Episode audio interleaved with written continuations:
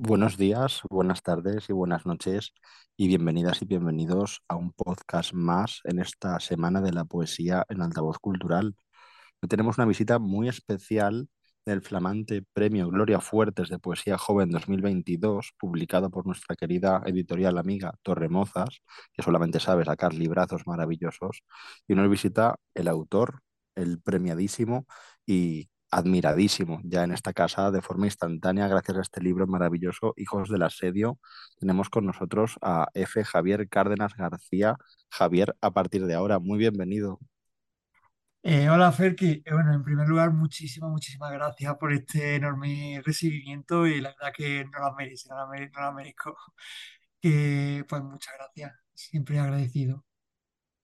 Muchas gracias por estar aquí y, y, bueno, gracias por tu maravillosa obra porque ha sido un placer leerte, te lo decía antes eh, fuera de micro y ahora ya podemos compartirlo con nuestros oyentes, que de verdad, Javi, ha sido un, un placer descubrir Hijos del Asedio porque además, fíjate, veníamos de, de leer a Carla Niman con Elegías para un avión común, que ha sido además madrina de estas jornadas. Veníamos después de leer a, a Celia Carrasco Gil, que nos impactó mucho con Selvación, y ya la siguiente edición apareces tú con esta maravilla y manteniendo el, el mismo nivel altísimo de toda la colección que deriva de este premio Gloria Fuertes.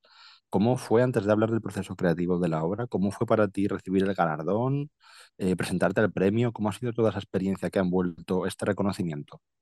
Pues mire, eh, bueno, te voy a, te voy a comentar un poquito porque la, la he hecho un poco anécdota. Resulta que, bueno, yo, soy- yo en ese momento era estudiante de sexto de medicina, actualmente ya me titulé eh, como médico, y en ese momento pues yo estaba dando las prácticas en, en la planta de oncología, eh, porque claro, nosotros vamos rotando por servicios para conocer un poco eh, todos los servicios antes de acabar la carrera.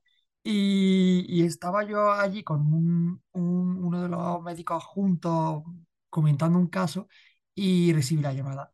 Cuestión que, bueno, yo salí de la planta y cuando me llamaron fue la ha sido la primera experiencia que he tenido así a nivel de ganar un concurso por un poemario mío y no me lo esperaba para nada y fue extraordinario, fue extraordinario. Yo me acuerdo de pegar un grito en mitad de, la, de una sala que había así aparte, de, de un par de amigos míos residentes médicos verme, eh, abrazarme con ellos y celebrar, y celebrar incluso allí el servicio de oncología, estuvieron muy, muy, muy atentos conmigo y fue espectacular el recibimiento, la verdad. Qué maravilla. Y además, Javi, si me permites, eh, con todo cariño, porque a mí me viene, claro, vengo de la rama opuesta, yo vengo de filología, y cada vez vemos más autoras y autores, efectivamente, que, viene, que venís de una parte muy dedicada a la ciencia, a la investigación, al universo incluso que tiene que ver en este caso con la medicina, que nos resulta además a los de letras tan complejo y admirable. Y luego salen obras que efectivamente eh, tienen que ver con un poco ese reflejo, en algunas ocasiones más, en algunas menos, de esa rutina, de ese día a día que también tiene que ver con vuestra formación, pero os adaptáis a un contexto mm, cultural y literario de una manera espectacular, eh, no desde luego mm, pensando en que no fuera posible, ni mucho menos, sino que tenéis además esa virtud de a lo mejor no tener esa facilidad formativa que tienen otros compañeros escritores y sin embargo, eh, yo de verdad, eh, no porque estés en nuestra semana de la poesía, pero Hijos del Asedio a mí me ha impactado mucho y, y te diría que es que no recuerdo una obra ni siquiera similar que, que se le parezca con la que pueda compararlo. Me parece súper original. De hecho, creo que, Fer- y que vaya, el respeto y la admiración es mutuo.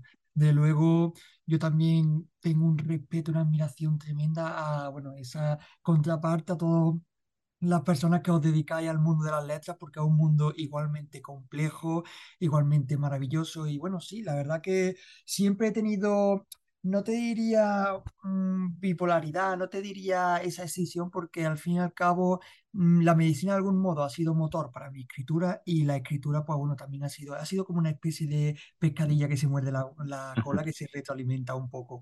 La verdad que no concibo ninguna de las dos partes escindidas, pero es verdad que siento mucho respeto, mucho, mucha admiración y me encanta siempre eh, este maravilloso mundo que comprende de una manera así eh, amplio y a grosso modo la literatura como tal. Sí. Sí, eh, tiene que ver con esa simbiosis, ¿no? Que se alimentan mutuamente y, y, bueno, sale el resultado tremendo. Eh, metiéndonos ya un poco en faena para nuestros oyentes que aún no lo conocen y que deben ir corriendo a su librería de confianza a hacerse con un ejemplar, por favor. ¿De dónde nace o cómo nace y mm, a partir de ese primer estímulo creativo, ¿cómo es su proceso de creación de Hijos del Asedio? Sí que, mm, bueno, aparte de que se deducen ciertas cosas que tienen que ver con cierta época que hemos pasado recientemente y, y con cuestiones eh, simbológicas que también tienen mucho peso en cuanto a la sociedad y, y toda esta vivencia que nos ha asaltado estos últimos años, sí que hay luego lo que decíamos antes, eh, también fuera de micro al principio, una intertextualidad y un, un bagaje lector tremendo. Entonces, todo eso junto da una obra, como decía antes, muy original y muy propia, muy particular. ¿Cómo, cómo nace? ¿Qué te lleva a, a ponerte a escribir eh, esos primeros textos que luego formarían parte o, o, serían el germen de Hijos del Asedio? ¿Y qué trabajo hay detrás hasta que das con esa versión final que presentas al certamen?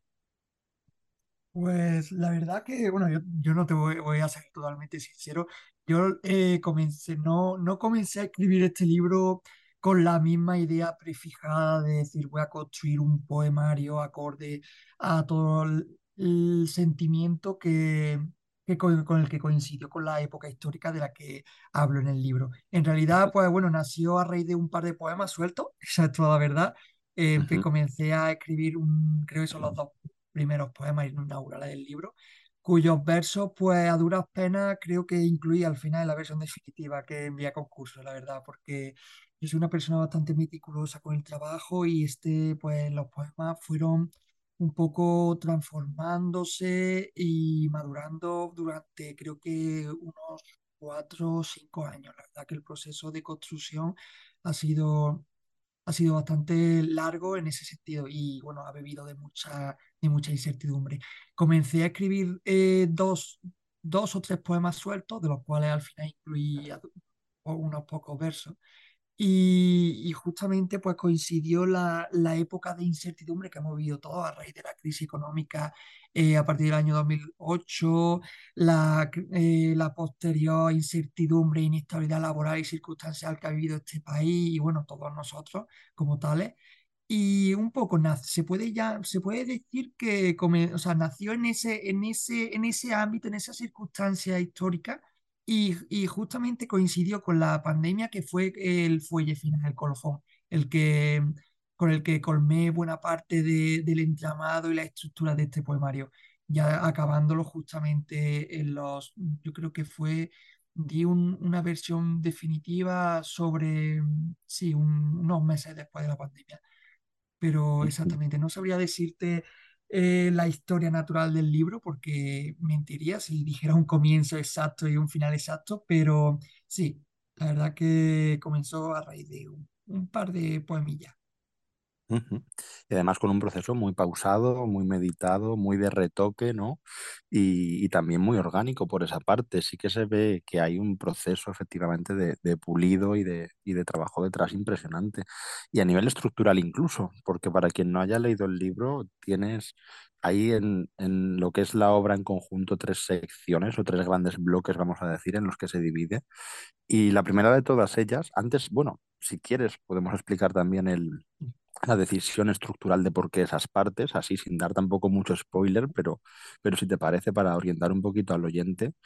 Y dentro de eso, yo sí que quería pararme un poquito en los asedios, que es lo que compone la primera de todas y la que realmente vertebra luego la obra y que tiene que ver con todo lo que estamos hablando un poco de ese contexto social y sociocultural tan tremendo. Eh, ¿Cómo ha sido esa decisión, Javi, de, de, estructurar la obra así? Y claro, ¿qué te interesaba sobre todo? A mí me interesa mucho ¿eh? el concepto de asedio, porque fíjate si podías haber elegido terminología diferente para referirte más o menos a la misma idea y a mí me, me parece tan adecuado una vez que lees el libro ya no ves otra palabra ahí, ¿sabes? Ya eh, es hijos del asedio, ya no intentas jugar con otro sinónimo y no, no sale, es perfecta. Pues muchas gracias por esa visión, Ferki.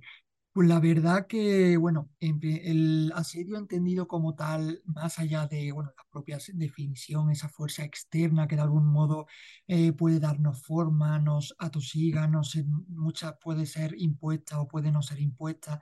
Más allá, pues intento buscarle muchos giros de tuerca al, al concepto.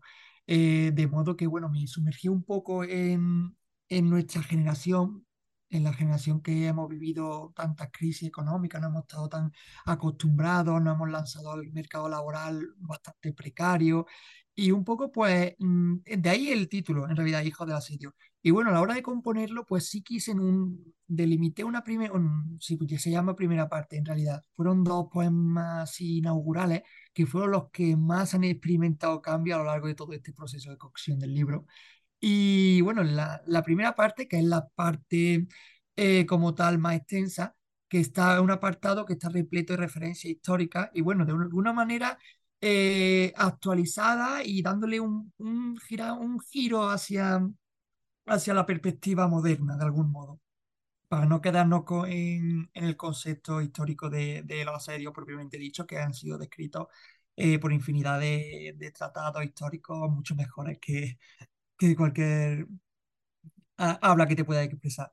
Pero bueno, de este modo, eh, bueno, esta segunda parte como tal se viste como un viaje y un recorrido desde el primer asedio documentado de la historia, que fue allá en Dapur en el año 8 a.C., en el que los Mm, egipcios lograron reducir la forma de vida y cultura hitita a una simple o, bueno, de algún modo a una frase y a un espectacular mural en recuerdo a las víctimas que acaecieron, o sea, hacia este triste asedio. Y empezando por aquí, intenté eh, rescatar esa sentimentalidad, ese- esa sensibilidad de, de pueblo arrasado y mermado y borrado de la historia y quise un poco rescatarlo, darle una vuelta de tuerca, así con todos los asedios hasta, hasta llegar hasta nuestros días, hasta el que ha vivido por desgracia la ciudad de Kiev ante las fuerzas rusas de este mismo pasado febrero, el año, o sea, 2022 pasando por Tiro, Numancia, Roma, París, Acre o Stalingrado. La verdad que siempre he sido un chico muy, muy curioso, yo diría inquieto. Y me ha encantado la historia, me ha encantado leer mucho, sobre todo leer mucho. He sido mucho más lector que escritor. Y de algún modo, pues me interesaba ese, ese sentimiento, ese sufrimiento y esa, esa poética que se puede rescatar de, del constructo y concepto mm, de asedio como tal. Entonces voy intentando reseñando de algún modo esta panorámica con la perspectiva contemporánea. Y así pues, bueno, intento tratar muchas, el, el lector podrá observar cómo trato muchos temas muy diferentes, desde la persecución de la lengua, eh, con la última de Filipinas, o el mismo asedio que sufren las bacterias ante otras formas de vida parásitas que se apoderan de su cuerpo para prosperar como especie, en alusión al tifo en el asedio 10. ujú.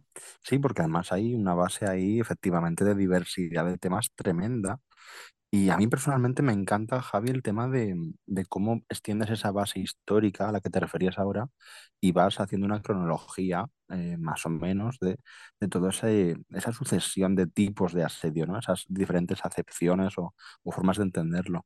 Eh, a mí me parece bellísimo, me parece muy complicado de hacer bien eh, y que sea un hilo conductor firme de, de una obra así, tan ambiciosa. Y luego quería preguntarte por tu estilo y por cómo ha sido, tal vez, trabajando también con él y en ese sentido, mm, ¿cómo ha sido eh, ponerte a escribir ya el libro y, saber que tenías que darle una forma determinada o, o de qué modo a lo mejor esa, esos temas que querías tratar te ha condicionado tu forma? Porque claro, eh, decías ahora que has sido más lector que escritor, pero también efectivamente eso te lleva a una... una doble posibilidad que es la de tener una voz muy personal, muy original, muy aguda y difícil de encasillar, y también, eh, por otra parte, tienes constantes influencias, y aunque sean inconscientes, de todo lo que consumes como lector.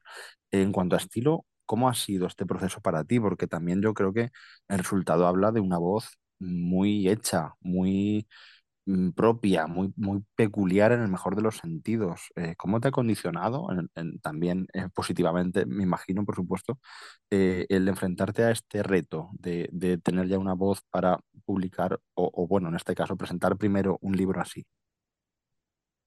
Vale, pues la verdad que no sabría decirte, no sabría decirte, porque es verdad que como no he tenido un, una formación literaria como tal. Es verdad que yo, eh, tal vez en mi lectura, aunque haya vivido mucho, haya, haya leído mucho de muchos autores distintos, es verdad que no he seguido un camino establecido como, como tal. Es verdad que un poco echando la vista atrás, eh, comencé con los, los típicos eh, poemarios de Becker, de Pablo Neruda, que te puedes encontrar muy, muy accesible hoy día en cualquier plataforma eh, tanto física como en, en digital. Y la verdad que mm, de algún modo mm, fui mm, escalando. Al principio, pues, pues yo creo que empecé a, comencé a leer, o al menos a escuchar como tal en, en la misma cama, porque mi madre también es muy lectora y me recitaba y me leía muchos cuentos, muchos libros, muchos poemarios eh, desde que era muy pequeño, desde que era muy pequeñito. Entonces, pues de algún modo ah, he tenido mucha influencia, mucha influencia y no te podría, no te sabría decir eh, uno como tal, alguien como tal. Te podría decir que, bueno, eh, de algún modo mm, García Luis García Montero me ha encantado mucho, he pasado muchas horas, he disfrutado mucho su poesía. Eh, también he disfrutado mucha poesía de, de, mm, de muchos autores, de muchos, de Pablo, Pablo Neruda, por ejemplo, también he, he leído toda su obra completa, eh, Vicente Alexandre, eh, y un poco, pues, al principio leía mucho de ellos y me di cuenta que muchos compañeros míos me lo decían que que me, le gustaría que mm, leyera algo más actual. Entonces, pues a partir de ahí, a raíz de ahí, pues ya empecé un poco a, a, leer- a fomentar un poco de lectura con todo- todos los poemarios que caían en mis brazos. Y la verdad que he, he sido muy acogido, he sido un poco, se podría decir esponja de alguna manera y no, no te podría decir una, una corriente clara de estilo, porque la verdad que es francamente difícil. Pero es verdad que nunca he desechado eh, ningún tipo de, de estilo de corriente. Yo como, como se diría en, la, en esta frase tan, tan alegórica, eh, no hay ningún libro malo que al menos no te pueda aportar una frase o un sentimiento bueno. Entonces siempre he intentado ver, mm, rescatar todo en todo lo que he podido leer. Qué maravilla. Y además me gusta mucho justo eso, la sensación de que de todo puedes sacar algo y que todo te puede de algún modo beneficiar para, para lo que tú luego construyes efectivamente a nivel de imaginario, a nivel de recursos expresivos, una frase que se te queda ahí alojada dentro y ya la moldeas de algún modo para tus intereses y me parece una forma también muy natural, ¿no? Muy espontánea de, de construir una voz propia y me parece también muy, muy bonito el que luego un libro como este pues permita conocer también de, de primera mano una voz tan, tan original como la tuya. Eh, me interesa mucho también, Javi, eh, preguntarte por mm, ese pequeño recorrido breve, a lo mejor, ¿no? Aunque sea redundante, eh, de cómo a lo mejor te desfogas y, y empiezas a trastear con esos primeros textos, porque además me comentabas antes de comenzar la entrevista que, que, bueno, que eres reciente escritor dentro de lo que cabe, reciente escritor de poesía en concreto. Y sin embargo, a- en, en tu corta trayectoria ya hay reconocimientos, hay menciones, hay pues todo un camino que, que se va forjando muy sólidamente. Eh, ¿cómo ha sido todo ese camino y, y qué dirías que aporta también Hijos del Asedio a tu carrera con vistas ya a este presente y, y de cara a lo que viene por delante? Pues la verdad que, que yo, con- yo creo que, que, bueno, de alguna manera, mm, Hijo del Asedio podría, podría resultar como, ¿cómo decirlo? Un, buen paso adelante en cuanto a mi seguridad como autor y como escritor. Yo, como te comentaba, yo es verdad que, bueno, a lo mejor pues presentaba algún concurso o he escrito, empecé a escribir en la adolescencia, pero bueno, textos terribles que, que jamás publicaré, que seguramente estén al fondo de algún eh, baúl y armario. Pero es Eso verdad que, cuando, bueno, per- perdona que te interrumpa, eso cuando valga millones y se subaste, Javi, eso guárdalo hasta entonces. yo creo que lo quemaré antes o, o no sé qué lo que haré, la verdad. Pero bueno, eh, eso, empecé Ah, un poco, he sido una persona muy inquieta y es verdad que toda, al principio de mi adolescencia, es verdad que era, ahora soy un poco más extrovertido, es verdad, pero siempre he sido muy introvertido y todos los sentimientos y el raudal de, de ese chico sensible eh, que le afectaba mucho eh, esa percepción y esa vista de los sentimientos ajenos, pues lo tenía que vol- canalizar, volcar en algún momento. Y siempre pues encontraba algún papel o, o echaba muchas tardes escribiendo, intentando pues de esa manera mm, vaciarme, vaciarme por dentro. Y al principio fue como una especie de, de herramienta, de engranaje para, para sobrevivir, pero con el tiempo me he dado cuenta que pertenece y forma parte de mi vida hasta el punto en que puedo sentirme mal, eh, incluso tarde entera que no escribo o que vengo muy cansado del trabajo, siempre hay algo dentro de mí que me pide y me... No me exige porque, por supuesto, no es un- no es una imposición, al contrario, es algo de lo que yo mm, forma parte de mi naturaleza como tal. Pero es verdad que poco a poco eh, esos textos, pues mm, los voy, los voy mm, soltando de alguna manera. Y claro, el, el hecho de que Hijo del Asedio haya recibido algún premio, yo dentro de mi, de mi desconocimiento del mundillo y al haber estudiado medicina, no haber tenido la posibilidad de estudiar alguna carrera de, de letras como tal, pues sí, me puede, me da un, un paso al frente, un, un decir, oye, esto que estoy haciendo a lo mejor puede valer la pena. Y bueno, con vista a lo que venga. Qué bien, tienes eh, pensado, o no sé, porque claro, esto a lo mejor eh, tendemos mucho, sobre todo desde prensa, a siempre eh, querer lo siguiente, ¿no? Somos muy insaciables en ese sentido cuando nos gusta un autor y leemos el, el libro, lo devoramos, lo releemos, preparamos la entrevista y ya estamos pensando en, bueno, ¿cuándo publicas el siguiente que quiero seguir, ¿no? ¿Tienes algo entre manos que nos puedas confesar con toda tranquilidad eh, a modo de exclusiva en este podcast? ¿O de momento has hecho un pequeño parón, que también es bastante habitual, ¿no? Cuando alguien suelta una obra así, de esta enjundia, que lleva un proceso detrás también tan, tan ambicioso como el que has descrito, eh, parece que hay que parar un poco y descansar, dentro de que tengas luego tu hábito rutinario de escribir como, como ejercicio, incluso a veces como terapia eh, sí que no lo sé en qué punto estás, si lo mismo es muy precipitado hablar de próximos proyectos o, o al contrario, ha sido como un, un toma y daca constante ahora y es uno tras otro y, y estás ya con algo entre manos. Pues la verdad que sí, la verdad que tengo una maravillosa, pero maravillosa noticia que la verdad que me ha, me ha sorprendido y muy gratamente. que es que justamente este 14 de abril va, mm, eh, voy a recibir otro premio, el segundo, a través de otro poemario que voy, el próximo que voy a publicar, que se llama La Última Ciénaga, que ha, bueno, ha tenido la suertísima, la, enorme fortuna de, de poder eh, ganar el primer, ecopo, eh, eh, primer, bueno, primer premio de ecopoesía Puente del Guadiana de Huelva. Y iré a, iré a Huelva allí a, bueno, un poco pues presentarlo a, esté por allí y la verdad que estoy muy, muy ilusionado. Y bueno, actualmente la verdad que no he dejado de escribir y he sido siempre ininterrumpidamente muy inquieto y no, no he parado, no he parado, la verdad. He tenido proyectos en mano. Lo- el único problema, bueno, problema como tal, es que al llevar también mi vida como médico y como estudiante de medicina, sí me he visto en la obligación de monopolizar de alguna manera el tiempo al estudio de la oposición MIR que hemos tenido entre junio y enero de este año. Y a partir de septiembre tuve que dar un parón. Pero bueno, lo estoy retomando ahora un poquito porque he notado como lo- los engranajes est- están ahí, pero bueno, están, necesitan un poco de aceite y estoy ahí intentándolo día a día.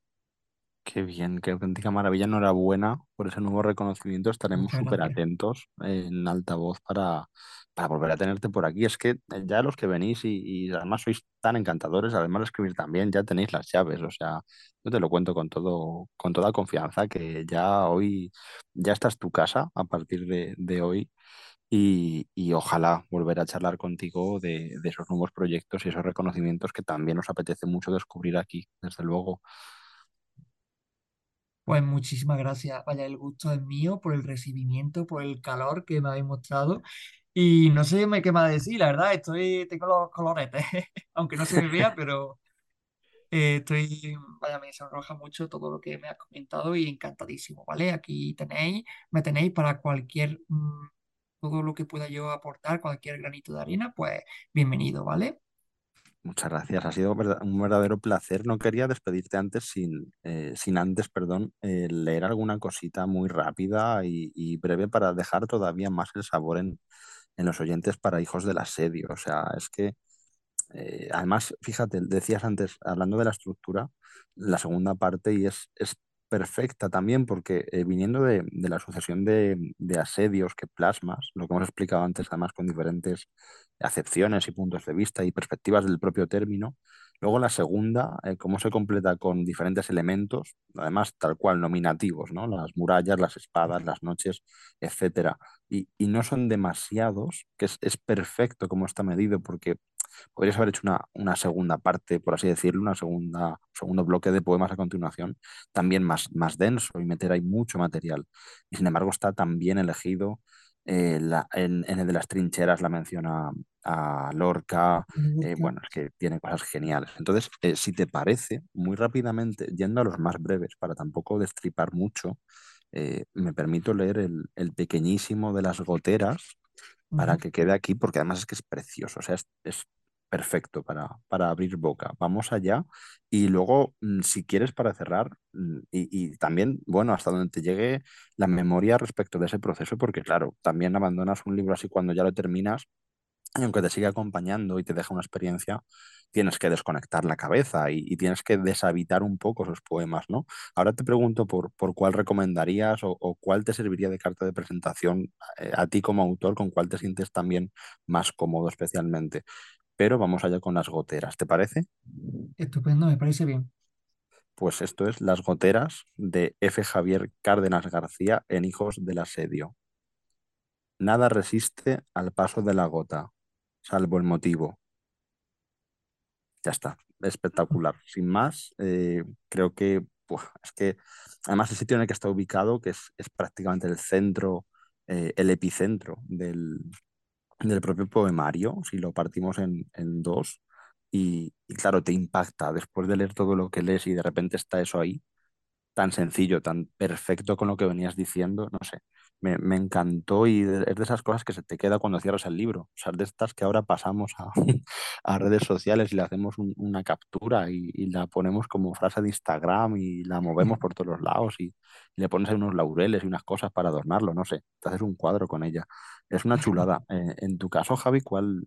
No, ya te digo, no, no por nada, pero es, yo sé que es complicado a lo mejor rescatarlo si no tienes delante el libro, pero alguna, algún texto particular, algún poema que todavía tengas un poco en, en tu, en tu propia memoria como autor, que digas, pues mira, este le recuerdo con especial cariño, o este me pareció tan bonito como complejo de hacer y quedé muy contento con el resultado. eh, o mira, si tuviera que presentar el libro y, y leer solo uno a mi público, elegiría este. ¿Alguna idea de esto? Me pone un poco en compromiso porque es verdad que, bueno, cada todos poema es hijos, como ¿verdad? un hijo, que, Claro, que, bueno, la verdad que cada uno puede tener su más o su menos, pero le tengo mucho respeto y mucho cariño. claro. Pues estoy aquí, tengo, tengo aquí el poemario, el poemario, si quieres te puedo leer el que, con el Bueno, que tal vez hay dos, tengo do- dos de mi elección que me encan- que me encantaron como tal y que, bueno, un poco eh, el de las trincheras de García Lorca, que la verdad que bueno, García por Lorca es un favor, poeta sí, al que favor. admiro, respeto y de todo. Para mí es el culmen de toda la tradición poética española. Y bueno, de alguna manera, pues rendirle tributo en las trincheras, pues fue, fue espectacular, la verdad. El resultado, la verdad que quedé muy, muy contento. Pero tal vez un poema que, que defina como tal Hijo del Asedio, eh, sí lo tengo aquí delante. Si quieres, te lo puedo leer del asedio. Mm, Vamos, eh, yo por mí encantado, me parece un placer, un, un privilegio tenerlo aquí además en el podcast, leído por ti, y, y como cierre me parece inmejorable a, a la entrevista, si te parece. Estupendo. Pues, pues, adelante, todo tuyo. muchas gracias. Del asedio, como celdas que nunca fueron celdas, como paredes hacia adentro, allí, aquí dentro, donde agonizan todos los barrotes. Estás encima de un castillo inexpugnable. Suena la lengua del cañón. La torre se hace migas de pan bajo tus pies. No hay ya siquiera un suelo firme o un hombre solo y cierto, solo cañón y carne de amenaza. Como celdas que nunca fueron celdas, busco el último adentro soportado, un paisaje interior, un fruto resistido, hacer lo mío, dúctil, plástico, transgredirlo en un viaje de ida y de vuelta para volver después al regazo imposible de mi madre. Bravo, bravo. Eh, no, no aplaudo por no estropear la grabación. Vamos a empezar a usar eh, cuando venís gente tan genial a, altavoz, de verdad, algún tipo de, de aplausos enlatados o algo que podamos meter luego, porque qué gozada, muchísimas gracias. Pelos de punta, tampoco puedes verme, yo no puedo verte sonrojado, tampoco puedes verme la piel de gallina, Ay, pero, pero me consta que te lo crees. Qué maravilla, muchísimas gracias por haberlo leído. A ti, a ti siempre, Ferki, por todo, ¿vale? Pues con esto, queridas y queridos oyentes de Altavoz, vamos a cerrar. Despedimos a Javier recomendando una vez más y las veces que hagan falta, Hijos del Asedio. Está en Torremozas, fue el Premio Gloria Fuertes de Poesía Joven 2022. Un auténtico descubrimiento de estos tesoros que encuentras que te caen del cielo casi eh, en todo el panorama poético y, y ya una vez que lo tienes, aunque sea un poco, aunque sea un momento, de algún modo te cambia la vida su lectura. Así que, por favor, acudid a, a donde, a la librería más cercana, a la página web de Torremozas, que además son gente maravillosa, encantadora, y descubrid la, la poesía de Javier porque merece mucho, mucho la pena. Y gracias a ti, de verdad, por venir, por todo, por, por escribir, porque sigas escribiendo y, disfrutando de ello lo primero y, y que después sea eh, todo ese camino tan, tan feliz como hasta ahora, porque te lo mereces mucho. El amor es mío, desde luego, Ferki, de verdad. Y, gracias a todos los que de algún modo respetamos, eh, promocionamos y promulgamos la poesía porque es de las pocas cosas en la vida que merecen la pena. Pues muchísimas gracias. Nos escuchamos en el siguiente podcast de Altavoz Cultural. Un abrazo.